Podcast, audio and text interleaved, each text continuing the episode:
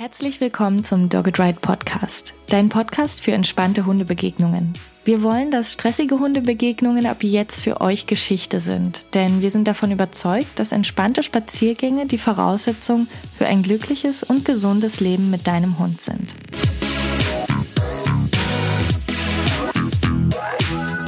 In der heutigen Folge sprechen wir über Hundebegegnungen mit mehreren Hunden.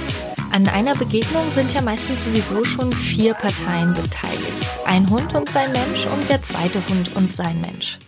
Wenn ein Mensch nun aber gleichzeitig zwei, drei oder vier Hunde mitbringt, kommen automatisch mehr Faktoren hinzu, die eine Hundebegegnung schwer machen können. Deshalb erfährst du heute, wie du auch mit mehreren Hunden trainieren kannst, sogar wenn die Hunde verschiedene Bedürfnisse haben, zum Beispiel wenn einer sich Hundekontakt wünscht und der andere gut darauf verzichten könnte. Ich bin Tine, Trainerin für Menschen mit Hund und heute spreche ich mit einer Trainerin, die bei Hundebegegnungen immer viele Hunde gleichzeitig im Blick haben muss.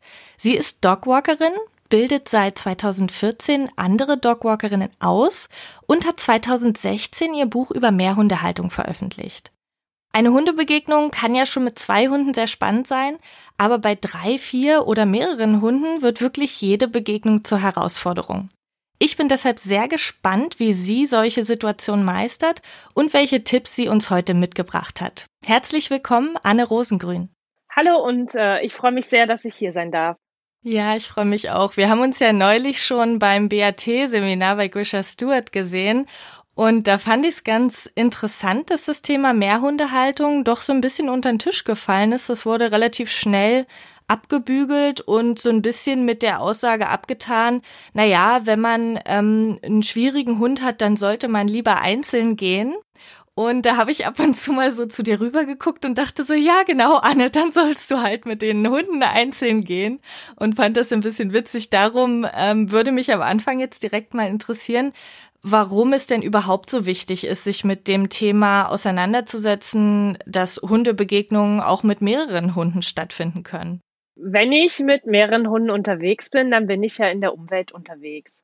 Und das bedeutet, dass ich immer und überall Hunden begegnen kann. Für mich ist es halt so, dass ich eine Verantwortung habe gegenüber den anderen Hundehaltern und deren Hunden. Und ich möchte nicht, dass meine Hunde unkontrolliert zu anderen fremden Hunden hinlaufen. Daher ist für mich das Thema Hundebegegnung so wichtig. Viele meiner Hunde haben mit Menschen zum Beispiel gar kein Problem, mit Radfahrern, Joggern, das ist alles okay. Aber Hundebegegnungen sind für viele meiner Hunde doch sehr schwierig. Das würde es erstmal so im Groben, ähm, ja, würde ich sagen, überschlagen. Das, was es über oder so die Grundthemen, warum eben Hundebegegnungen auch für Mehrhundehalter wirklich wichtig sind. Wie viel, mit wie vielen Hunden bist du durchschnittlich so unterwegs, wenn du äh, in deinem Dogwalking-Service, sag ich mal, draußen bist mit den Hunden? Das ist sehr unterschiedlich. Ich habe teilweise in der Früh nur Gruppen von sechs bis acht Hunden. Letzte Woche hatten wir sechs Hunde und ich hatte ein Dogwalker-Coaching und wir sind auf die Hundewiese gegangen, um wirklich Hundebegegnungen wirklich hautnah zu trainieren und damit auch wirklich Hunde da sind. Also wenn ich kleine Gruppen habe, dann gehe ich auch wirklich in die Situation rein, dass ich gut fünf, sechs, sieben, acht, neun, zehn Hundebegegnungen habe. Heute Mittag beispielsweise hatte ich 15 Hunde. Da ist es so, dass ich eigentlich nur Management betreibe und ähm, den ganzen Hundebegegnungen aus dem Weg gehe. Und ich sage toi toi toi, heute hat es ein bisschen geregnet und ich hatte keine Hundebegegnung. Wow, das ist eine ganze Menge für viele Zuhörerinnen wahrscheinlich schwer vorstellbar, mit so einer Menge an Hunden unterwegs zu sein.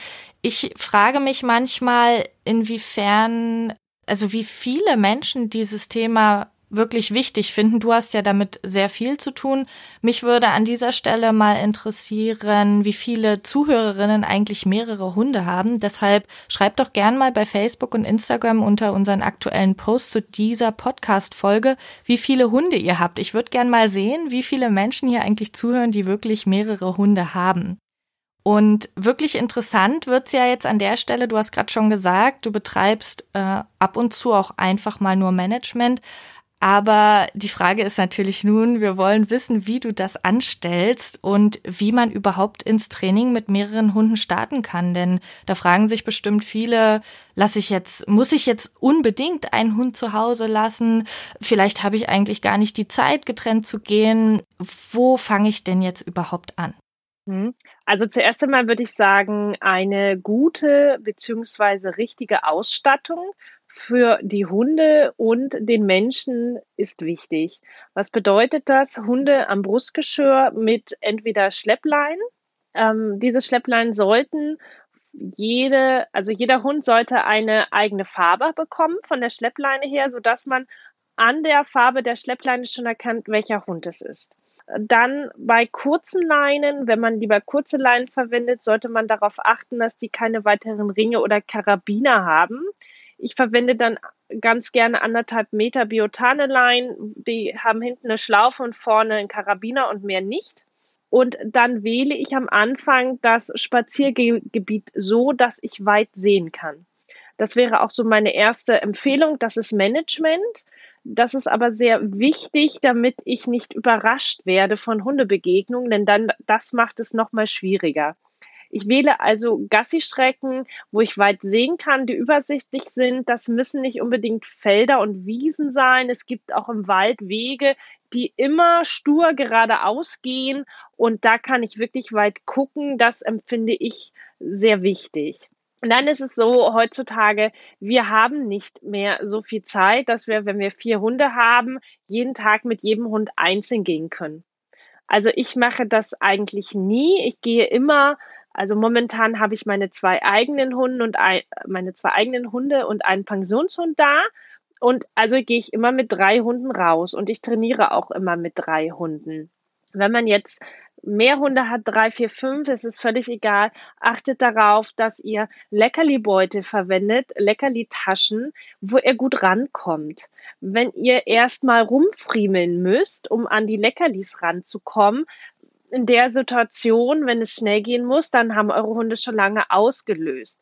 Ich mag ähm, den Trainingsrock oder oder und oder Leckerli-Taschen, die offen stehen können mit Magnetverschluss, eher die größeren und wo meine Hand gut reinpasst. Das solltet ihr auch beachten, dass ihr keine Mini-Leckerli-Beute verwendet, dass ihr keine Leckerli-Beute verwendet, die ihr ranklipst und die abfallen können beispielsweise und dass ihr verschiedene Leckerlis dabei habt. Denn in Hundebegegnungen, ich verwende sehr selten Trockenfutter. Ich habe viele Hunde, die spucken mir wirklich das Trockenfutter vor die Füße. Und man sollte halt immer überlegen, wenn man mit seiner Hundegruppe unterwegs ist und dann kommt ein Hund, das ist eine sehr schwierige Situation. Entweder hat der eigene Hund Angst oder ein Hund hat Angst, der andere ist frustriert, der dritte möchte hin, dann ist er auch wieder frustriert, wenn er nicht hinkommt. Der eine hat noch eine Leinenaggression, das heißt, verwendet hochwertige Belohnung für die Hunde, damit diese verschiedenen Bedürfnisse die wir ja gar nicht so gut in der Mehrhundehaltung in dem Moment abdecken können, zumindest über die Belohnung so ein bisschen ähm, weggemacht oder wettgemacht werden, sage ich mal. Du sagst jetzt gerade, die verschiedenen Bedürfnisse sind schwer zu beachten. Wie schaffst du es trotzdem, so ein Mindestmaß herzustellen? Du hattest nämlich eben auch schon erwähnt, es kann sein, dass ein Hund ähm, eher ängstlich ist und es gibt einfach ja ganz verschiedene Bedürfnisse und auch ganz verschiedene Reaktionen in Hundebegegnungen. Wie schaffst du es da, so dieses Minimum an Bedürfnisbefriedigung noch herzustellen, außer über die verschiedenen Leckerlis? Ja, bei mir ist es ja kein Problem, weil die Hunde laufen in einer Hundegruppe und sie haben genug Hundekontakt. Das heißt, ich sage für mich persönlich, meine Hunde, egal ob das meine eigenen Hunde sind oder meine Betreuungshunde, sie benötigen keinen Kontakt nach außen. Die erste Frage, die man sich also stellen sollte, wenn man mit seinen Hunden unterwegs ist und Hundebegegnung trainiert, möchte man, dass seine Hundegruppe Kontakt zu anderen fremden Artgenossen hat. Wenn man sagt, ja, ich möchte das, dann läuft das Training einfach ein bisschen spezieller ab, dann in den Nahkontakten, dann muss ich mehr Signale trainieren. Sage ich, nein, ich möchte das nicht, muss ich mit den Hunden im Endeffekt trainieren, dass sie passieren lassen und dass sie selbst passieren können. Also das ist erstmal eine wichtige Frage. Wenn die Hunde zu dritt, zu vier, zu fünf zusammenleben und ab und an Hundefreunde treffen, brauchen sie nicht unbedingt Kontakt nach außen. Wir wissen ja immer nicht, wie der andere Hund reagiert, wenn er jetzt auf eine Hundegruppe trifft. Und daher lasse ich persönlich meine Hunde nicht immer ran oder sehr selten. Es sind halt manchmal Situationen, nicht meine Hunde rennen zu dem fremden Hund hin, sondern der fremde Hund rennt in meine Hundegruppe. Und dann habe ich schon den Anspruch an meine Hunde, dass sie Sie dürfen meinetwegen bellen, das ist okay, das kann ich nicht immer verhindern, aber der fremde Hund sollte unbeschädigt meine Gruppe wieder verlassen können, sagen wir es einfach so. Und das bedeutet, ich muss es schon trainieren. Die unterschiedlichen Bedürfnisse der Hunde sind manchmal etwas schwierig. Ich kann sie über die Gabe der Belohnungen ein bisschen auspuffern. Das bedeutet, der Hund, der Angst hat, bekommt seine Leckerlis beispielsweise weg von dem anderen Hund geworfen. Das heißt, ich habe eine Distanzvergrößerung drin, während der Hund, der eher frustriert ist, seine Belohnung auf Höhe des anderen oder des fremden Hundes bekommt und eher äh, links, rechts auf Höhe des Hundes und ähm, zum Beispiel der Hund, der Angst hat, braucht nicht so viel Aktivität bei den Belohnungen. Der Hund, der frustriert ist, wenn es in der eigenen Hundegruppe möglich ist und man auf Distanz trainiert, könnte man auch diesem Hund ein Zergel anbieten. Also etwas, womit der Hund eben seine Frustration abbauen kann. Wie gehst du vor, wenn du jetzt einen anderen Hund auf Distanz siehst und eigentlich noch nichts darüber weißt. Ich äh, finde es erstmal total super, dass du sagst, dieser Kontakt muss erstmal nicht zustande kommen, weil die Hunde genug Kontakt zu anderen Hunden haben und man nicht jede Begegnung erzwingen muss. Wie kannst du so die Schritte ungefähr erklären, wie du vorgehst, wenn du einen Hund auf Distanz siehst? Ja, wenn ich jetzt nicht gerade auf der Hundewiese bin, das klammern wir mal kurz aus, weil da dürfen meine Hunde hin. Wenn ich jetzt im Wald unterwegs bin und ich sehe, dass mir ein Hund oder ein Mensch mit einem Hund entgegenkommt, der Hund ist ja meistens sich alleine, dann warte ich darauf, wenn ich die Distanz habe, dass meine Hunde diesen Hund wahrnehmen. Also ich sehe es zwar vorher, aber ich gucke dann auf die Körpersprache der Hunde. Das heißt, ich warte darauf, dass die Hunde oder einer der Hunde steht. Wenn die Ohren nach vorne gehen, der Hund sich so ein bisschen anspannt, sind wir bei dem Verhalten, was ich markieren möchte. Also der Hund zeigt eben eine Orientierungsreaktion auf den anderen Hund. Und dann habe ich mein Alternativverhalten, das ist benannt mit zur Seite oder wir gehen zur Seite. Und meine Hunde wissen damit, dass sie eben zur Seite gehen sollen. Wir suchen uns dann ein schönes Plätzlein rechts oder links vom Weg je nachdem, was es für Hunde sind, die uns entgegenkommen, reicht es mir, wenn ich ein bis zwei Meter zur Seite gehe. Manchmal gehe ich weiter in den Wald rein. Es kommt bei mir auch darauf an, was ich für Hunde dabei habe. Na, das muss dann ein bisschen schnell gehen, wenn der andere Mensch eher zügig läuft. Ich habe leider auch schon Begegnungen gehabt, da wird keine Rücksicht genommen. Wenn der andere Hundehalter Rücksicht nimmt, dann ist das immer schöner, kann man sich ein bisschen mehr Zeit nehmen. Und wenn ich dann eben diese Distanz habe, wo ich sage, okay, damit kommt jeder Hund in meiner Hundegruppe klar, äh, dann schreue ich meinen Hunden Futter es ist so, dass ich in dem Moment meistens Wurst oder Käse verwende, beziehungsweise wenn es noch sehr weit weg ist, ich aber so Granaten dabei habe, dann ist es so, dass ich erst ein bisschen Trockenfutter streue oder ich sag mal so trockene Leckerlis ist kein, sind keine richtigen, ist kein richtiges Trockenfutter. Und erst, wenn der Hund näher kommt und die Hunde, wenn sie zum Beispiel hören, also ne, ich laufe viel im Wald und dann hat man die Schotterwege und man hört es, wenn Mensch und Hund laufen, wenn sie darauf reagieren, dann kommt die Wurst.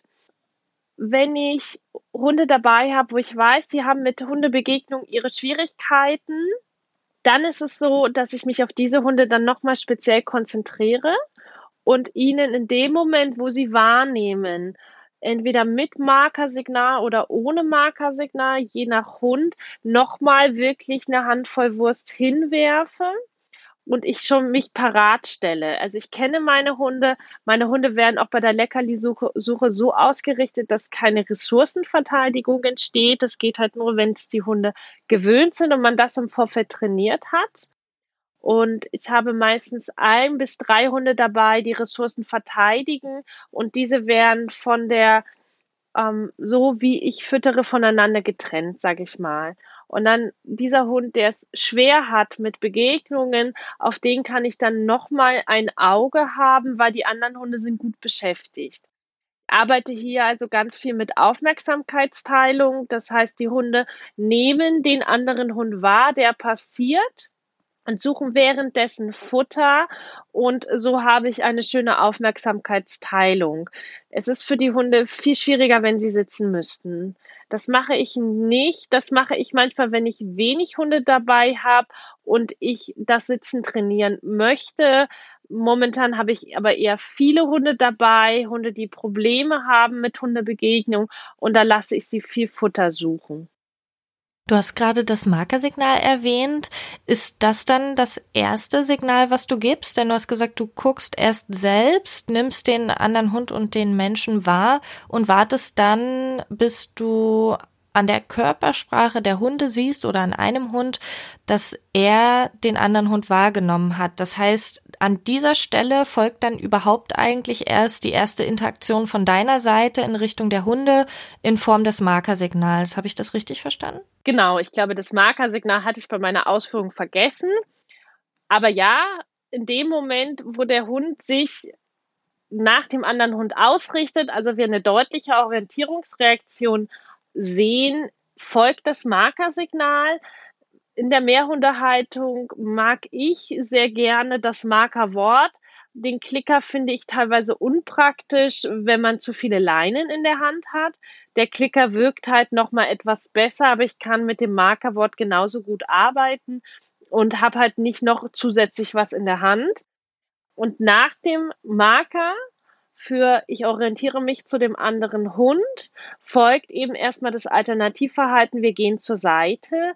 Verbales Lob kann folgen. Wichtig ist eben, dass die Hunde ein Verständnis dafür haben, was bedeutet das, wir gehen zur Seite oder zur Seite, je nachdem, was man nehmen möchte als Signal. Meine Hunde machen dann meistens so, wenn sie dann, oh, da kommt ein Hund, sie springen schon rechts oder links ins Gebüsch rein.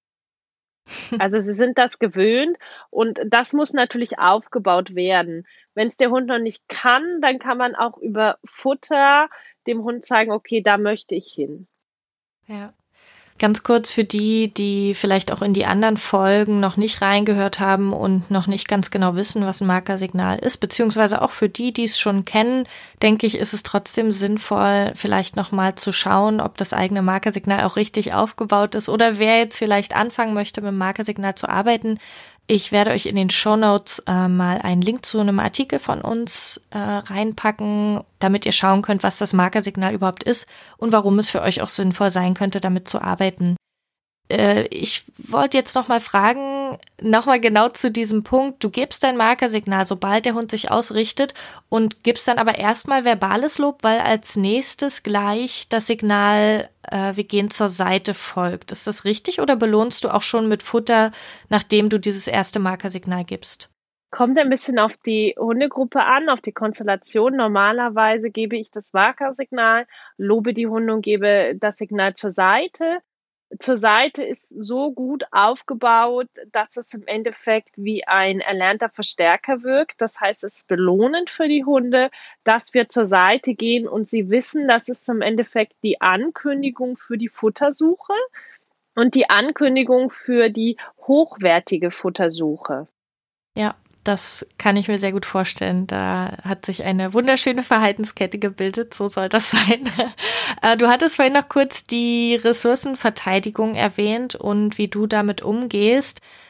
In der Mehrhundehaltung kann es ja dazu kommen, dass wenn man mit Futter belohnt, dass die Ressourcenverteidigung auch dazu führt, dass auch die Hunde, die vielleicht sonst alleine nicht so viel Futter nehmen würden, dann in der Gruppe doch sagen, ach ja, jetzt schnappe ich mir auch mal was. Konntest du das schon beobachten in Hundegruppen?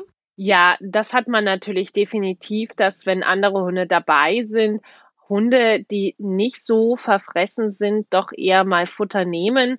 Ich habe eher die Exemplare dabei, wo ich aufpassen muss, dass sie nicht zu viel fressen. Also ich habe kaum einen Hund dabei, der nicht futtermotiviert ist. Wenn ich Kunden im Training habe, die mir sagen, ihr Hund mag kein Futter, frage ich als erstes, wie viel wird der Hund gefüttert? Denn es ist ein bisschen bei Hunden so wie bei Menschen, dass einfach in vielen Fällen einfach zu viel gefüttert wird oder relativ nah am Spaziergang. Und äh, dann ändere ich das, dass ich sage, okay, wir füttern die Hälfte und wir füttern so, dass der Hund entweder vor dem Spaziergang eher gefüttert wird, sodass der Hund etwas Zeit hat zu verdauen oder erst nach dem Spaziergang. Kommt ein bisschen auf den Hund drauf an, auch was der Hund zu fressen bekommt. Und diese andere Hälfte, die man einspart über die normale Fütterung, die wird mit rausgenommen. Das ist ein Punkt. Wenn die Hunde nicht gut fressen, muss man sich immer überlegen, warum frisst denn der Hund nicht gut und ähm, kann ich an diesem Problem arbeiten? Ein paar Beispiele. Der Hund frisst nicht gut, weil er Angst hat. Also häufig haben die Hunde dann Ängste. Der Hund frisst nicht gut, weil er zu erregt ist und einfach das Erregungsniveau viel zu hoch ist. Dann kann es sein, dass die Belohnung, also die Futterbelohnung, immer gegeben wird, wenn etwas Unangenehmes für den Hund folgt und damit werte ich die Futterbelohnung ab. Die wird zum Ankündiger zum Beispiel, äh, ich komme jetzt an die Leine. Und dann sagen die Hunde, ja, nee, das Futter, das möchte ich nicht, weil dann komme ich ja an die Leine. Oder zum Beispiel so Medical Training, auch wenn es jetzt gar nichts weiter mit Mehrhundehaltung zu tun hat, aber das kann dazu führen, dass der Hund das Futter eben nicht mehr nimmt, weil er keine guten Verknüpfungen damit hat. Ja, was mir auch immer wieder auffällt bei uns im Kompakttraining, dass allein die Ankündigung der Belohnung durch das Markersignal oftmals schon eine sehr große Veränderung schafft, weil das Markersignal ja einerseits diese Routine reinbringt, dass klar ist, okay, danach folgt eine Belohnung und es kann auch eine Futterbelohnung sein und es löst ja gleichzeitig auch noch die positiven Emotionen aus, die dann auch im Falle von Angst oder einer hohen Erregung trotzdem dafür sorgen können, dass er doch das Futter nehmen kann. Und das, denke ich, ist noch eine ganz nette Ergänzung zu den Fällen, die du gerade aufgezählt hast, dass man es vielleicht auch einfach mal mit dem Markersignal probieren sollte, wenn man das Gefühl hat, okay, bisher konnte der Hund noch nicht wirklich Futter nehmen. Ja, finde ich auch, wobei meine Hunde unabhängig vom Markersignal Futter nehmen und ich durchaus auch schon hat, Hunde hatte, mit denen ich ohne Markersignal an Hundebegegnung gearbeitet habe, weil ich dann gesagt habe, meine Aufmerksamkeit gilt jetzt wirklich dem Punkt, wenn der Hund die Orientierungsreaktion zeigt und dann gibt es eine Handvoll Wurst auf den Boden und da wäre mir dieses, das Markersignal im Endeffekt noch zu langsam. Und dann muss man immer gucken, man hat ja meistens schon irgendwelche Markersignale ob man diese gleich benutzt. Also wenn ich jetzt sage, oh nee, verbales Markersignal, Beispiel, bei meinem Beispiel, wenn ich ich hatte das Futter dann schon in der Hand. Also ich habe gesehen, da kommt der Hund. Wir sind zur Seite gegangen. Ich wusste, auch wenn ich jetzt so zur Seite gegangen bin und ich mache nichts, löst der Hund aus, er bellt. Und ich hatte das Futter schon in der Hand, habe aber auf die Orientierungsreaktion des Hundes gewartet. Und in dem Moment, wo ich diese Orientierungsreaktion gesehen habe, und da war es egal, ob der Hund hinguckt oder ob er horcht, dann kam meine Hand runter und das Futter wurde vor der Nase des Hundes auf den Boden geworfen und wirklich eine Handvoll. Und das Markersignal ist im Endeffekt meine Handbewegung weil diese kündigt das Futter an. Der Griff in die Tasche und dann raschelt es. Das ist auch ein Markersignal. Es ist nur nicht präzise. Aber rein theoretisch ist der Griff in die Futtertasche ein Markersignal und kann verwendet werden in dem Moment, wo man sagt, ein verbales Signal dauert mir zu lange oder ich bin dann eben zu langsam für den Hund oder für die Reaktion des Hundes, das kann ja auch sein, dann macht es durchaus Sinn, am Anfang auf das Markersignal zu verzichten, wenn die Hunde so, sie sehen einen Hund und explodieren. Na, dann macht es äh, für mich durchaus Sinn zu sagen, okay, ich habe den Hund gesehen, ich sehe, mein Hund sieht ihn, ich nehme ihn mit Futter zur Seite und habe dann eben schon Futter parat in dem Moment, wo der Hund die Orientierungsreaktion zeigt. Das kann auch eine Futtertube sein. Ich benutze dann je nach Hund auch ganz gerne mal größere Leckerlis, dass der Hund so ein bisschen kauen muss, getrocknete Lunge, Dörrfleisch oder so. Dafür muss der Hund halt etwas größer sein. Bei ganz kleinen Hunden ist das ungünstig. Und ähm, damit bekomme ich den Hund erstmal dazu, dass ich überhaupt diese Zeit habe, mit dem Markersignal zu arbeiten. Mhm. An der Stelle würde ich vermuten, dass es auf Distanz dann eben schwieriger wird, ne? Also das, was du gerade sagst, dass das Rascheln sowieso auch relativ unpräzise ist und zusätzlich ja aber auch nur auf die kurze Distanz funktioniert, wenn die Belohnung dann schneller beim Hund ist als das Markersignal, was ja relativ schwierig ist.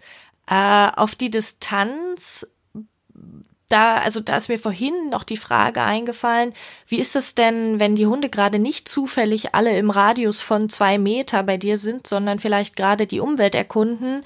Brauchst du dann noch einen Rückruf? Nutzt du einen Rückruf? Wenn ja, wie setzt du das um? Mhm.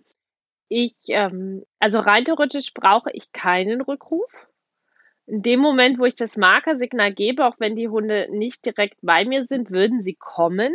Sie kommen dann aber nicht, weil der Ma das Markersignal mein Rückruf ist, sondern sie kommen, weil sie Belohnung erwarten und diese Belohnung größtenteils bei mir stattfindet. Wenn also ein Hund noch keinen Rückruf hat, heißt es nicht, dass ich ihn an eine Zwei-Meter-Leine ketten muss. Ich muss einfach nur am Anfang das Markersignal sehr, sehr gut aufbauen, mit verschiedenen Belohnungen verknüpfen und mir da Zeit nehmen. Zusätzlich ist es natürlich sehr sinnvoll, einen Rückruf aufzubauen. Meine Hunde kennen einen verbalen Rückruf und der Rückruf setzt sich bei mir aus Umorientierungssignal und Ankersignal zusammen und sie kennen das gleiche nochmal mit der Pfeife. Eine Pfeife wirkt so wie so ein bisschen wie Klicker- und Markersignal. Die Pfeife wirkt einfach intensiver. Die Hunde reagieren besser auf die Pfeife, wenn man mit zwei Signalen arbeitet, also einmal verbal und einmal Pfeife. Muss man nur daran denken, dass man doppelt so viel aufbauen muss und immer wieder verknüpfen muss, weil wenn ich jetzt sage, okay, ich übe mein Umorientierungssignal zehnmal auf dem Spaziergang und ich habe dann eben zwei, habe ich nur jeweils fünf Verknüpfungen. Das heißt, am besten wäre es, also 20 Mal ist schon sehr viel, aber wenn ich schaue, dass ich ungefähr das Doppelte schaffe zu trainieren oder ich im Kopf habe, es dauert etwas länger, wenn ich es auf zwei Signale aufteile, ähm, als wenn ich nur eines habe. Ich würde mich nicht auf die Pfeife verlassen. Also ich bin da sehr, bei mir liegt die Pfeife häufig im Auto, dabei sollte ich sie im Hals hängen haben. Das heißt, ich würde jetzt nie sagen, wir bauen nur die Pfeife auf, sondern ich baue immer verbales Signal und Pfeife oder Pfeife auf, je nachdem, was der Hundehalter dann auch haben möchte. Ja, das ist bei uns genauso. Also wir fangen auch mit dem verbal, ver, verbalen Signal an und bauen dann zusätzlich gern noch die Pfeife auf, wobei du ja auch da wieder eigentlich zwei verschiedene Pfeifen brauchst, um das Umorientierungssignal und Ankersignal abzudecken. Das sind jetzt eine ganze Menge Signale. Wer sich da nochmal genauer informieren möchte, wie das funktioniert, wie man wirklich sicheren Rückruf aufbaut, kann gerne mal in unsere dreiteilige Videoserie zum sicheren Rückruf reinschauen. Die verlinke ich auch in den Show Notes. Da erfahrt ihr einfach nochmal genau, wie ihr wirklich anfangt, kleinschrittig und das ist auch alles in der Mehrhundehaltung durchaus anwendbar, weil wir auch festgestellt haben, dass viele Menschen, die zu uns kommen, tatsächlich doch eins, zwei oder drei Hunde haben und da gibt's ein paar Kleinigkeiten doch nochmal zu beachten.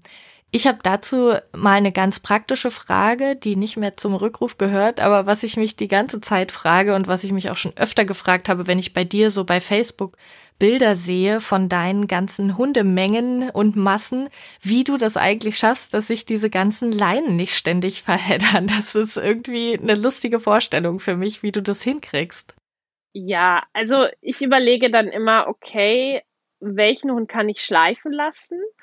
Wenn ich mehr Hunde habe, die an der Leine laufen müssen, also heute war so ein Tag, ich habe mir eine ähm, Bekannte bzw. Freunde, die nächstes Jahr bei, mein, bei mir die Ausbildung startet, als Hilfe geholt. Also ich war heute mit den 15 Hunden nicht alleine unterwegs, weil ich sehr viele Hunde an der Schleppleine hatte und das wird sogar für mich dann so ein bisschen, mh, hm, und ich habe so ein paar Granaten dabei, wo ich dann sage, okay, wenn wir zu zweit unterwegs sind, dann sieht man doch mal noch mal besser was. Und äh, hier habe ich zwei Leinen gegeben und ich hatte alle anderen Hunde. Manchmal hatte ich nur einen Hund an der Schleppleine, manchmal hatte ich drei oder vier Hunde an der Schleppleine. Wenn man alleine unterwegs ist, dann ist das gar nicht so schwierig. Sobald man mit zwei Menschen und mehreren Schleppleinen unterwegs ist, das kennt ihr vielleicht, dann muss man, mm, wie, das, wie heißt dieses Spiel von früher? Also man muss die Leine hoch machen, man muss sie wieder, man hüpft drüber. ja. Und äh, das wird dann etwas schwieriger, weil sich nicht nur die Hunde einfädeln, sondern eben auch die Menschen dazu. Und wenn ich alleine bin, ich benutze generell biotane Leinen und habe viele verschiedene Farben. Biotane Leinen sind super gut weil sie eben so bunt sind, dass ich sagen kann, okay, auch bei den Gassi-Hunden, jeder Hund hat seine eigene Farbe und ich kann den Hund schon anhand der Schleppleinenfarbe identifizieren. Und ich habe Schlaufen generell an meinen Leinen, weil ich meine Hunde am Auto einhänge ich habe ein großes Auto und ich habe hinten an den Sitzen habe ich eine Nigelo-Leine und das ist meine Einhängleine. Das bedeutet, ich hänge, wenn ich am Auto bin und die Hunde an der Leine habe, alle Schlaufen von den Leinen dort ein und ich weiß, die Hunde kommen nicht weg. Darum benutze ich generell Leinen nur mit Schlaufen. Dabei benutze ich aber nicht diese, ich glaube, sie nennt sich Ultra Grippy Schlaufen, die man auch abschrauben kann, weil das bleibt hängen, sondern im Endeffekt die Schlaufen, die einfach aus der Biotane Leine sind, möglichst auch nicht geknotet, sondern wirklich ähm, genietet, geschraubt, wie auch immer, weil das ist das, was sich am wenigsten verhakt. Und wenn ich jetzt mal vier, fünf Leinen habe, also vier ist auch alles noch easy, dann muss ich halt so ein bisschen entflechten, sage ich immer. Die flechten sich hier ein, also flechte ich aus. Wenn ich zwei Leinen habe, drehe ich einfach nur mein Handgelenk, dann drehen die sich wieder aus. Dann kann ich einfach mein Handgelenk drehen und dann drehen die sich aus bei mehr als zwei Leinen muss ich ein bisschen entflechten. Habe ich drei, vier, fünf, sechs Leinen und die machen einen Knoten, ziehe ich, also nehme ich, also suche ich mir eine Leine aus, okay, welche Leine nehme ich, welche löst den Knoten, die lasse ich los und ziehe vorne raus und dann habe ich meistens die Auflösung des Knotens. Und mir geht's ja nicht darum, ich muss so und so viele Kilometer laufen, sondern die Hunde sollen Spaß haben und wir können auch einfach mal stehen bleiben und während ich stehen bleibe, enthättere, enthättere ich meine Leinen. Du hast gerade gesagt, während des heutigen Spaziergangs hattest du meistens nur einen Hund an der Leine. Das heißt, während ihr ganz normal in Bewegung seid, musst du wahrscheinlich gar nicht so viele Leinen in der Hand haben. Wie sieht's dann aus, wenn euch ein Hund entgegenkommt? Dann hast du ja gesagt, du hast ein paar spezielle Fälle dabei. Mhm dann nimmst du sicherlich ein paar mehr dann an die Leine, während du an die Seite gehst, ne? Ja. Dann habe ich, also zwei hatte ich ja abgegeben, das sind meine kleinen. Und dann hätte ich so vier Hunde an der Leine, je nachdem. Also auch an Kreuzung nehme ich die auf, dann habe ich vier Hunde, fünf Hunde an der Leine. Aber wenn die sich dann in dieser Situation mal kurz verheddern, finde ich das jetzt nicht dramatisch. Heute war das Wetter auch nicht so schön, dann kann ich sie eher laufen lassen weil einfach es ist nun mal so nicht so viele Leute unterwegs sind und ich konnte relativ weit gucken, dann kann ich sie auch immer wieder ganz gut laufen lassen. Also dann schleifen die Leinen einfach hinterher. Also sie sind nicht komplett offline, sondern die schleifen hinterher. Ich habe aber doch immer einen relativ hohen Anteil an Hunden, die wirklich komplett offline laufen. Ja, das ist ja sicherlich auch eine Gewöhnungsfrage, ne? Ihr habt dann sicherlich die Routinen auch drin, weil du ja wahrscheinlich auch immer wieder die gleichen Hunde in deinem Gassi-Service hast und sobald sich das eingespielt hat, ich fand die Beschreibung vorhin ganz witzig, wie du meintest, wenn äh, das Markersignal fällt, dann hüpfen einige Hunde schon ins Gebüsch, einfach weil schon klar ist, wie, wie die Abfolge ist. Ne? Ja, genau. Also wenn sie den Hund sehen. Nicht, wenn das Markersignal mhm. kommt, weil das kommt ah, ja, ja okay. auch in anderen Situationen, sondern wenn sie den Hund sehen, dann wissen sie schon, wir gehen zur Seite. Weil das so mhm. unser normaler Ablauf ist. Also ich bleibe dann nicht stehen und sage, ach ja, es ist ein Männchen oder ein Weibchen und dürfen sie hin. Das mache ich nicht, sondern ich gehe immer explizit zur Seite. Ja, ja. Du hast gerade gesagt, die andere Person, die heute dabei war, kommt bei dir in die Ausbildung. Du bildest ja Dogwalkerinnen aus. Das heißt Menschen, die sich entscheiden, diesen Job ausüben zu wollen. Wie, wie läuft das denn überhaupt ab? Was, was muss man da machen, damit man mitmachen kann und wie funktioniert das Ganze? Mhm. Ich habe eine Anmerkung. Ich biete, äh, ja genau, ich biete eine Ausbildung für Dogwalker und Dogwalkerinnen an. Also es ist nicht mhm. auf Frauen beschränkt. Es dürfen auch Männer bei mir teilnehmen. es sind halt relativ wenig Männer in dem Bereich, aber ich habe durchaus auch Männer schon ausgebildet. Ja, da das sollte gar nicht nur auf Frauen bezogen sein. Ich habe äh, schon neulich die Anmerkung äh, bekommen, du benutzt ja immer die, nur die weibliche Form. Äh, für alle, die jetzt gerade sich auch vielleicht schon irgendwann mal darüber gewundert haben, ich benutze einfach das generische Femininum aus Überzeugung, weil ganz viele Menschen das generische Maskulinum benutzen und äh, da sind die Männer natürlich mit eingeschlossen. Gut. Also das wollte ich nur sagen. Also es dürfen bei mir Dogwalker und Dogwalkerinnen teilnehmen. Ich habe keine ähm, Eingangs, wie nennt sich das, Eingangsqualifikation. Also das Einzige wäre, dass man Hunde mag, Hunde liebt. Man muss nichts mitbringen, man braucht kein Vorwissen, wir bringen alles bei. Die Dogwalker-Ausbildung startet jetzt das nächste Mal am 31.03.2020 und setzt sich zusammen aus einer Theorieausbildung, die sehr umfangreich ist glaube, wir können mit Hundetrainerausbildungen mithalten. Wir haben fünf verschiedene Module. Jedes Modul umfasst acht Webinare. Manchmal brauchen wir mehr Webinare, dann gibt es mehr Webinare. Und in diesen acht Webinaren vermitteln wir Theoriewissen rund um Hundeerziehung, Hundetraining. Wir beschäftigen uns in der Dogwalker-Ausbildung weniger mit dem Business, mit den Business-Themen, die können aber trotzdem abgehandelt werden. Da kann mich, also mir kann man alles, alle Fragen stellen, die einem so auf der Seele brennen. Also das beantworte ich auch. Aber es ist jetzt kein Teilbereich der Ausbildung. Und das Einzige, was ich noch dran nehme, ist das Thema Marketing. Das hat ein eigenes Modul. Und dann haben wir eben nochmal die Prüfungsvorbereitung. Die Ausbildung dauert ungefähr anderthalb Jahre und das ist so die Zeit für die Theorie. Und während diese Theorie eben läuft, dürfen, müssen, sollen die Teilnehmer eine die Praxis dazu machen. Diese Praxis sieht aus, dass sie Dogwalker Coaching machen. Sie haben Pflicht, wenn Sie Prüfung machen wollen, von zehn Tagen. Sie dürfen gerne mehr machen. Sie dürfen auch nach der fertigen Ausbildung auch nochmal kommen, wenn Sie möchten und weiteres Coaching machen. Und zusätzlich noch ein Praxisseminar. Also auch, dass die Praxis wirklich nicht zu kurz kommt, das ist mir sehr wichtig. Und auch in den Webinaren zeigen wir sehr, sehr viele Videos. Also es ist sehr praktisch angelegt, sage ich mal.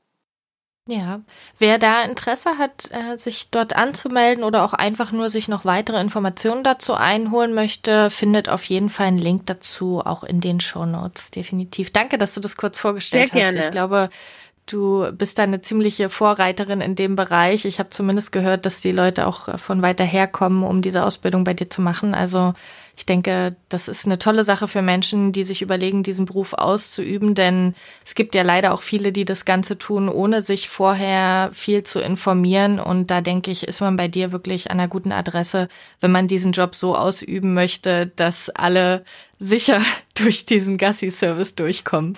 Also das würde ich mir wünschen, dass die Menschen äh, sich vorher so intensiv darüber informieren, wie es bei dir der Fall ist. Ja, also ich glaube, ich überlege gerade, wer die weiteste Anfahrt hat bzw. hatte. Ich hatte eine Teilnehmerin, die kam aus Bremen, hat in, zu der Zeit in Bremen gewohnt und ist mittlerweile nicht nur Hundebetreuerin, sondern auch Hundetrainerin und lebt in Spanien. Sie fährt mit ihrem Auto und ihrem Wohnwagen quer durch Spanien, hat ihre Homebase sozusagen auf Mallorca und arbeitet eben in Spanien und bringt dieses positive Training nach Spanien. Also das ist so das Weiteste. Ja. Ja, sehr cool. Also quasi eigentlich fast international. Man muss dazu sagen, für diejenigen, die nicht wissen, wo du herkommst, du bist ganz im Süden von Deutschland, in Nürnberg und Umgebung, richtig? Genau, so ganz südlich ist es nicht. Geht noch weiter runter, aber ich bin in Nürnberg. wir sind mittlerweile zu dritt in der Ausbildung. Das heißt, wir haben die Möglichkeit, dass das Coaching auch in Leipzig und in Berlin absolviert werden kann, zumindest ein Teil des Coachings. Mhm. Sehr gut. Also wie gesagt, schaut gerne unter dem Link in den Show Notes mal vorbei, wenn euch diese Ausbildung interessiert. Meine nächste Frage wäre, es ist ja oftmals so, dass die Hunde, wie wir vorhin schon gesagt haben, verschiedene Bedürfnisse haben. Und wenn ich jetzt mich entscheide, dass ein Hund zum anderen hin darf, ganz einfach, weil ich sage, hey, das ist einer, der hat da immer total Lust drauf und der ist total gefrustet, wenn er es nicht darf. Und ich muss das jetzt nicht trainieren, dass er das aushält, sondern der ist einfach total lieb und verträglich und will einfach nur mal schnuppern. Und das passt dann zufällig auch bei dem anderen Hund. Das weiß ich, weil die Besitzerin das vielleicht so gesagt hat, dass sie sich auch den Kontakt für ihren Hund wünscht, wünscht und dann sage ich, okay, fünf Hunde müssen bei mir bleiben und zwei dürfen dahin. Wie organisierst du das, wenn das bei dir mal der Fall ist? Mhm. Das ist bei mir nur der Fall, wenn ich nicht aufgepasst habe und mir ein oder zwei Hunde abdüsen. Ansonsten mache ich das nicht so gerne. Warum? Weil ich finde, es ist für die Hunde, die dort bleiben müssen, sehr viel Impulskontrolle. Ich fordere sehr, sehr viel Impulskontrolle, wenn ich sage, ihr beobachtet jetzt mal, wie eure zwei Kumpels dort Spaß haben und ihr bleibt bei mir. Wenn man das trainieren möchte, sollte man ein bisschen Vorarbeit investieren. Was bedeutet das? Die Hunde sollten entweder mit Sitz und Bleib abgesichert werden. Ich mag das nicht sehr gerne wegen der Impulskontrolle wenn ihr die Hunde sitzen und bleiben lasst und sie sollen lernen zu warten und dann eben zugucken, wie die anderen ein oder zwei Hunde eben Hundekontakt haben, mit einem Fremdhund oder auch einem bekannten Hund, fordert das extrem viel Impulskontrolle von den wartenden Hunden. Und wenn ihr sie dann freigebt, dann schießen die meistens nach vorne. Daher verwende ich das gar nicht so gerne. Wenn man jetzt aber sagt, das soll geordnet aussehen, kann man das machen wenn man eben darauf achtet, dass wenn man sie freigibt, sie nicht nach vorne schießen. Wie baue ich das auf? Erstmal übe ich ganz normal Sitz und Bleib. Das kann einfach neben der Bezugsperson sein, weil die Bezugsperson entfernt sich ja nicht wirklich und ich muss dann Reize bieten, die der Hund spannend findet, aber die noch nicht so stark sind wie andere Hunde. Das kann sein, dass ich anfange, ich lege ein Leckerli irgendwo aus, während die Hunde warten ich äh, werfe das Leckerli, ich werfe ein Spielzeug oder dann fange ich wieder an, ich lege das Spielzeug aus, ich lege den Dummy aus und ich gehe weiter, ich werfe den Dummy und die Hunde bleiben und werden da wirklich fürstlich belohnt. Wenn ich dann noch möchte, dass ich die einzelnen Hunde schicken kann, dann muss ich das noch mehr explizit trainieren. Das mache ich persönlich mit meinen Gassi-Hunden nicht, weil wir trainieren eh schon sehr, sehr viel und das würde einfach den Rahmen sprengen, den ich habe. Wenn man das trainieren möchte, müsste man dann eben nochmal explizit trainieren, Name des Hundes oder sogar, würde ich sagen, anderes Signal, weil der Name des Hundes wird zu häufig eben verwendet. Also Name des Hundes und das Signal, er darf oder eben nochmal ein ganz spezielles Signal für, den, für die einzelnen Hunde. Und dieser Hund darf dann zum Beispiel den Dummy holen und die anderen Hunde werden wieder belohnt mit Marker und äh, Belohnung, die eben passend ist dafür, dass sie warten. Der Aufbau, würde ich sagen, dauert, je nachdem, wie häufig man übt, gut acht Wochen, drei Monate, wenn man wirklich so weit kommen möchte dass die Hunde ruhig warten können und man diese Ablenkung langsam steigert. Ich persönlich verwende lieber auch da wieder die Futtersuche. Das heißt, ich trainiere mit den Hunden, okay, Hund A und B dürfen hin oder nur Hund A dürfen hin, Hund C, D und E bekommt Futter auf den Boden geworfen. Auch das sollte gutes Futter sein, hochwertiges Futter. Man kann verschiedene Taschen haben. Ich habe immer vier Taschen, manchmal auch fünf Taschen dabei. Und äh, einmal schneide ich die Wurst eher klein und einmal schneide ich sie etwas größer. Und da kann man dann eben die Wurst verwenden, die man größer geschnitten hat und einzelne Wurstbrocken oder auch Käse runterfallen lassen für die Hunde. Am Anfang sollten die Hunde zusätzlich mit einer Leine und einer Schleppleine gesichert sein. Auch das kann man dann wieder, wenn man möchte, wenn man nicht gleich sagt, man geht in die Vollen, mit anderen Ablenkungen trainieren. Die Futtersuche macht es einfacher für die Hunde, weil wir die Aufmerksamkeitsteilung haben. Die haben wir beim Sitz und Warte oder beim Sitz und Bleib nicht. Hm. Ich glaube, dass in meiner Vorstellung gerade eine ganz andere Gruppengröße da war, denn so wie du das jetzt beschreibst, sind wir ja äh, schon wieder bei mehreren Hunden, was ja bei dir regelmäßig der Fall ist. Ich hatte mir so vorgestellt, äh, beziehungsweise ich hatte einen ganz konkreten Fall vor mhm. Augen, den ich im Kompakttraining hatte mit einer Hundehalterin, die zwei Hunde hatte. Und da hat das einfach super geklappt, weil klar war, dass der eine den Kontakt überhaupt gar nicht möchte, der andere aber schon. Und da war das relativ schnell so eingeschliffen, dass der eine eben hin durfte und der andere war relativ ängstlich, wollte gern Körperkontakt, hat auch gern Futterbelohnungen angenommen. Und da war das wirklich sehr easy umzusetzen. Aber sobald es natürlich mehr werden, muss ich ja mit der Aufmerksamkeit auch bei allen Hunden in irgendeiner Form sein. Also schon sobald zu dieser Situation, die ich jetzt gerade beschrieben habe, mit den zwei Hunden Dritter dazukommt, der vielleicht gerne zergeln möchte, dann ist schon wieder die Frage, okay, wie schaffe ich es einem äh, Körperkontakt zu bieten und mit dem anderen zu zergeln und gleichzeitig ja trotzdem auch noch den Blick auf die tatsächliche Hundebegegnung zu haben. Denn selbst wenn mein Hund immer äh, lieb ist und alles ganz toll macht, kann es ja trotzdem sein, dass ich einfach gar nicht weiß, wie der andere Hund drauf ist. Also von daher denke ich, ist immer so ein gewisses Maß an Management dabei, so wie du es gerade beschrieben hast. Und dann sind diese Standardabläufe sicherlich sehr sinnvoll, genauso wie du sie auch beschrieben hast hast. Das, was du beschreibst, ist ja so der Idealfall, würde ich mal sagen. Also ich habe einen Hund, der möchte gerne hin und ich habe einen Hund, der sagt, oh Gott, bleib mir vom Hals. Das macht das Training einfach. Wenn ich aber zwei Hunde habe, die hinwollen, ich weiß, wenn ich sie aber zu zweit hinlasse, dann kommen sie ganz schnell in diese Gruppendynamik, dass sie den fremden Hund mobben, dann wird es schon schwieriger, ne? weil Beide haben das Bedürfnis, sie möchten gerne hin. Wenn sie alleine hingehen, ist alles gut, dann verhalten sie sich schön. Wenn sie zu zweit hinkommen, dann mobben sie. Da muss ich also mir überlegen, okay, wie kann ich das trainieren? Wie kann ich auch vorher das trainieren, dass ich nicht gleich mit den Hunden in die Begegnung gehen, äh, gehen muss? Also welche anderen Ablenkungen habe ich und wie kann ich die Signale für die Hunde sauber aufbauen, dass sie wirklich verstehen, jetzt darf Hund A hin, Hund B bleibt bei mir, bekommt dafür zum Beispiel auch hochwertige Futterbelohnung auf den Boden geworfen, hat Beschäftigung. Wenn Hund A, ich sehe, er ist fertig, wird er abgerufen, wird zum Beispiel dann angeleint. Hund B bekommt noch ein Futterbröckchen auf dem Boden und darf dann auf ein, ein bestimmtes Signal eben diesen gleichen Hund auch wieder begrüßen. Hund A bleibt bei mir und bekommt eben auch Beschäftigung. Hier hören wir dann so ein bisschen schon raus. Es geht sehr viel auch um die Fähigkeiten des Menschen, des Hundehalters. Das muss ich mir erarbeiten.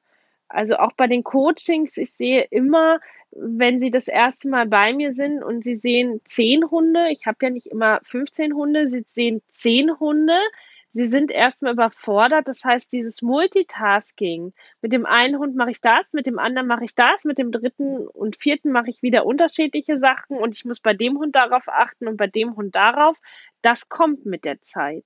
Ich muss mich darauf einlassen, ich muss da, ich muss wissen, was das Markersignal ist, als erster Punkt. Ich muss damit trainieren. Ich muss mit meinen Hunden damit trainieren, so dass ich nicht überlegen muss, was war jetzt nochmal mein Markersignal und wann setze ich es ein. Und wenn ich weiß, okay, mein Markersignal kommt im Endeffekt reflexiv von mir, dann kann ich für mich als Hundehalter die Schwierigkeit erhöhen und sagen, okay, jetzt fange ich an, die Hunde unterschiedlich zu belohnen und jetzt fange ich an, den Trainingsaufbau zu machen, dass sie wissen, okay, du suchst Futter, du darfst hin.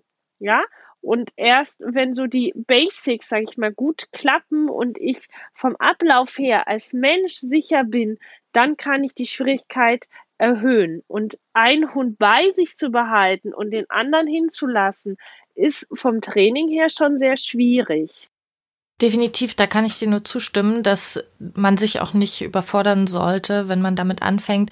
Wovon ich nur ausgehe, ist, dass es einige Zuhörerinnen gibt, die vielleicht noch gar nicht in Erwägung gezogen haben, dass es eine Möglichkeit wäre, den einen Hund bei sich zu behalten und bei sich zu belohnen, die vielleicht bisher noch gar nicht so viel mit Belohnungen gearbeitet oder zumindest nicht bewusst mit Belohnungen gearbeitet haben, die sich jetzt vielleicht überlegen könnten, hey, das könnte ich doch mal ausprobieren, dass ich vielleicht den einen versuche, bei mir zu belohnen, weil er eigentlich sowieso gar nicht so richtig Lust darauf hat. Ne? Also es ist eine Option.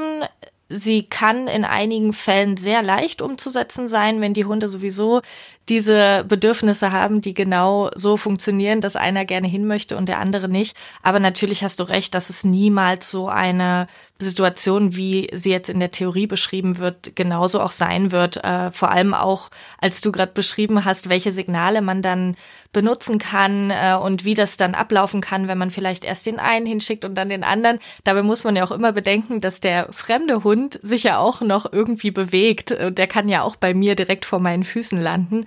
Also das ist natürlich in der Praxis immer nachher nochmal eine ganz andere Sache als in der Theorie. Du hast jetzt schon viele Signale erwähnt. Das Markersignal, das Umorientierungssignal, das Ankersignal. Die Namen der Hunde sind äh, einzelne Signale. Gibt es noch weitere Signale, die du wichtig fändest, in der Mehrhundehaltung Hundebegegnungen entweder zu ermöglichen oder entspannt durchzukommen, vorbeizukommen? Ja, es gibt noch eine ganze Menge. Ich neige dazu, immer mehr Signale aufzubauen als zu wenig. Ich beschränke mich dann aber je nach Hundegruppe darauf, was sinnvoll ist. Also wir müssen immer da gucken, was braucht der einzelne Hund in der Hundegruppe und ich baue die Signale, die ich jetzt vorstelle, nicht mit jedem Hund auf, sondern nur mit dem Hund, der dieses Signal braucht. Das Markersignal haben wir schon besprochen, baue ich mit allen Hunden auf. Umorientierungs- und Ankersignal ebenfalls mit allen Hunden und jeder meiner Hunde reagiert auf seinen Namen als Umorientierungssignal. Ich habe, ich halte es da einfach. Für mich wird es viel zu kompliziert, wenn ich mir dann für jeden Hund nochmal ein neues Umorientierungssignal ausdenke. Das heißt, Name ist bei mir auch Umorientierungssignal des einzelnen Hundes. Meine anderen ähm, Rückrufsignale gelten immer für alle Hunde. Dann habe ich Hunde, denen bringe ich das Stoppsignal über den Geschirrgriff bei. Wenn ich das brauche, baue ich mir das auf. Ich baue das auch in der Hundegruppe auf. Ich persönlich habe für alle Hunde das gleiche Signal. Es ist Stopp. Wenn ich jetzt davon ausgehe, dass die Hunde nicht beim Dogwalker sind oder bei der Dogwalkerin, sondern die eigenen, kann man durchaus überlegen, wenn man es hinbekommt dann in der Situation, für die verschiedenen Hunde verschiedene Geschirrgriffsignale aufzubauen, weil dieses Signal wirkt ja etwas hemmend. Und je nachdem, wie die Charaktere, die Persönlichkeiten meiner Hunde sind, macht es Sinn, unterschiedliche Signale aufzubauen. Ich muss mich als Mensch dann so weit trainieren, dass ich in der Situation diese verschiedenen Signale dann aber auch richtig abfragen kann, also von meinem Gehirn her und die nicht verwechsle und verwurstel. Wenn ich dazu neige, die Signale zu verwechseln und zu verwursteln, würde ich eher dazu tendieren, ein Signal für alle aufzubauen. Dann hatten wir schon das Signal zur Seite. Zur Seite bedeutet, wir gehen rechts oder links zur Seite und weichen aus. Das ist auch für alle Hunde.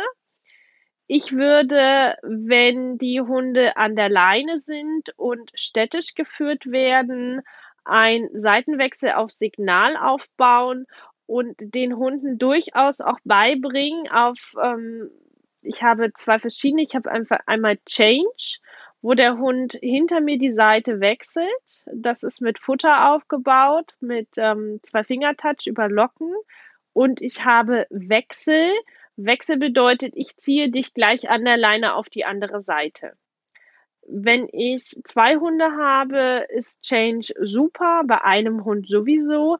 Wenn ich mehr als zwei Hunde habe, möchte ich nicht mehr, dass die Hunde hinter mir wechseln an der Leine, weil wenn zwei Hunde gewechselt haben hinter mir an der Leine, kann ich nicht mehr laufen. Das heißt, sie dürfen nur vor mir wechseln und wenn ich die Hunde eben dann auf einer Seite haben möchte, dann abgewandt von dem anderen Hund, dann sage ich Wechsel und ziehe die Hunde mit der Leine rüber und daraufhin bekommen sie Markersignal und Leckerli, wenn sie auf der richtigen Seite angelangt sind. Das macht es einfach für mich einfacher, wenn die Hunde das schon gelernt haben und die Leinspannung dann für sie nichts Negatives ist, sie schneller auf eine bestimmte Seite zu bringen. Das wende ich an, wenn ich in der Stadt bin die, du kennst das bestimmt, Tine, du hast enge Wege, du hast Bürgersteige, du hast große Straßen, du kannst nicht immer ausweichen und musst dann die Hunde manchmal alle auf eine Seite bringen und ich laufe durchaus mit zwei bis vier Hunden eben durch städtisches Gebiet und da brauche ich dieses Signal. Dann hatten wir schon über Sitz und Bleib bzw. Warte gesprochen in den Situationen, wenn es darum geht, die Hunde sollen warten und einer darf hin. Was ich ganz viel praktiziere, ist das Fußlaufen für unübersichtliche Stellen, wenn ich also nicht gut einsehen kann und auch Wegkreuzungen. Es ist für mich persönlich eine Managementmaßnahme, die ich natürlich trainieren muss, aber mir geht es wirklich nur darum zu sagen, ich lasse die Hunde nicht vorrennen, egal ob ich jetzt einen Hund habe, zwei Hunde, wenn sie in Hundebegegnung reagieren, sondern ich möchte, dass die Hunde neben mir laufen. Dafür verwende ich das Fußsignal und übe das viel mit den Hunden. Dann finde ich das Signal Leine praktisch. Leine bedeutet bei meinen Hunden, du wirst jetzt gleich angeleint. Da gibt's wieder Marker, Markersignal und Belohnung. Dann habe ich einen Hund, dem habe ich an der Schleppleine zuerst das Leinenende-Signal beigebracht. Das heißt bei mir Ende. Das bedeutet, wenn er in die Leine reinbrettert, gehe ich nicht hinterher, sondern bleibe stehen und er wird gemarkert, wenn er eben die Leine, wenn die Leine nicht auf Spannung ist oder eben er in die Leine reinbrettert, sondern er sagt, okay, ich habe fünf Meter und ich nehme mich zurück.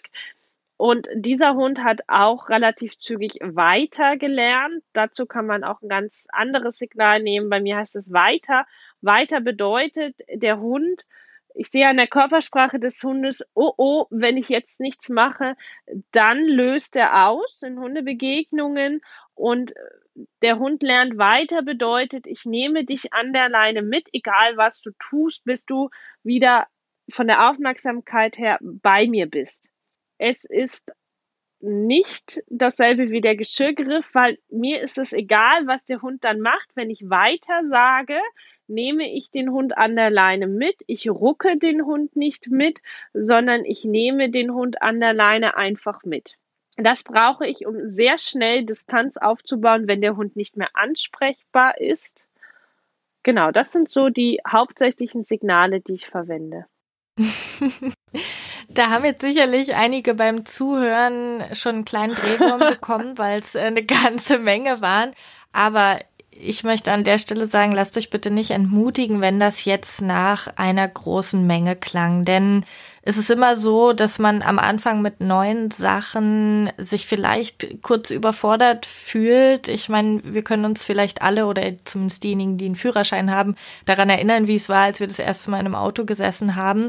Und dann irgendwann fährt man automatisch. Und ähnlich ist es im Prinzip ja auch, wenn man am Anfang wirklich sehr viel Energie und Zeit in den Aufbau dieser Signale steckt und diese dann aber irgendwann automatisch nutzt. Denn sie sind ja Teile des Alltags. Es ist nicht so, dass man äh, sie aufbaut und irgendwie jeden Tag eine unfassbare Trainingszeit dafür einrechnen muss, sondern man baut die in die Spaziergänge mit ein, man baut sie in den Alltag mit ein und relativ zügig gehen sie ja dann auch in die Alltagsnutzung über. Deshalb kann ich euch nur ermutigen, diese Signale durchaus vielleicht ganz entspannt aufzubauen, nicht direkt morgen mit allen anzufangen, sondern euch zu informieren, euch auch gerne Hilfe zu suchen. Daran habe ich so ein bisschen beim Geschirrgriffsignal gedacht, das hattest, das hast du erwähnt.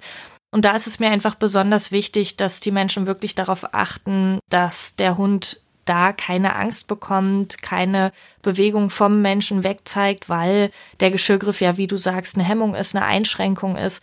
Und da kann ich euch nur ans Herz legen, euch auch Unterstützung von der Trainerin zu suchen. um dieses Signal so aufzubauen, dass euer Hund eventuell im besten Fall dann auch schon stehen bleibt und sagt, ah, okay, jetzt greifst du mir also in mein Geschirr, das ist vollkommen in Ordnung, weil danach bekomme ich eine Belohnung. Äh, es sollte auf jeden Fall nicht so sein, dass auf dieses Signal hin euer Hund äh, euch schief anguckt und sagt, äh, das will ich eigentlich nicht. Das wäre schade. Deshalb lasst euch nicht entmutigen, sucht euch gerne Hilfe.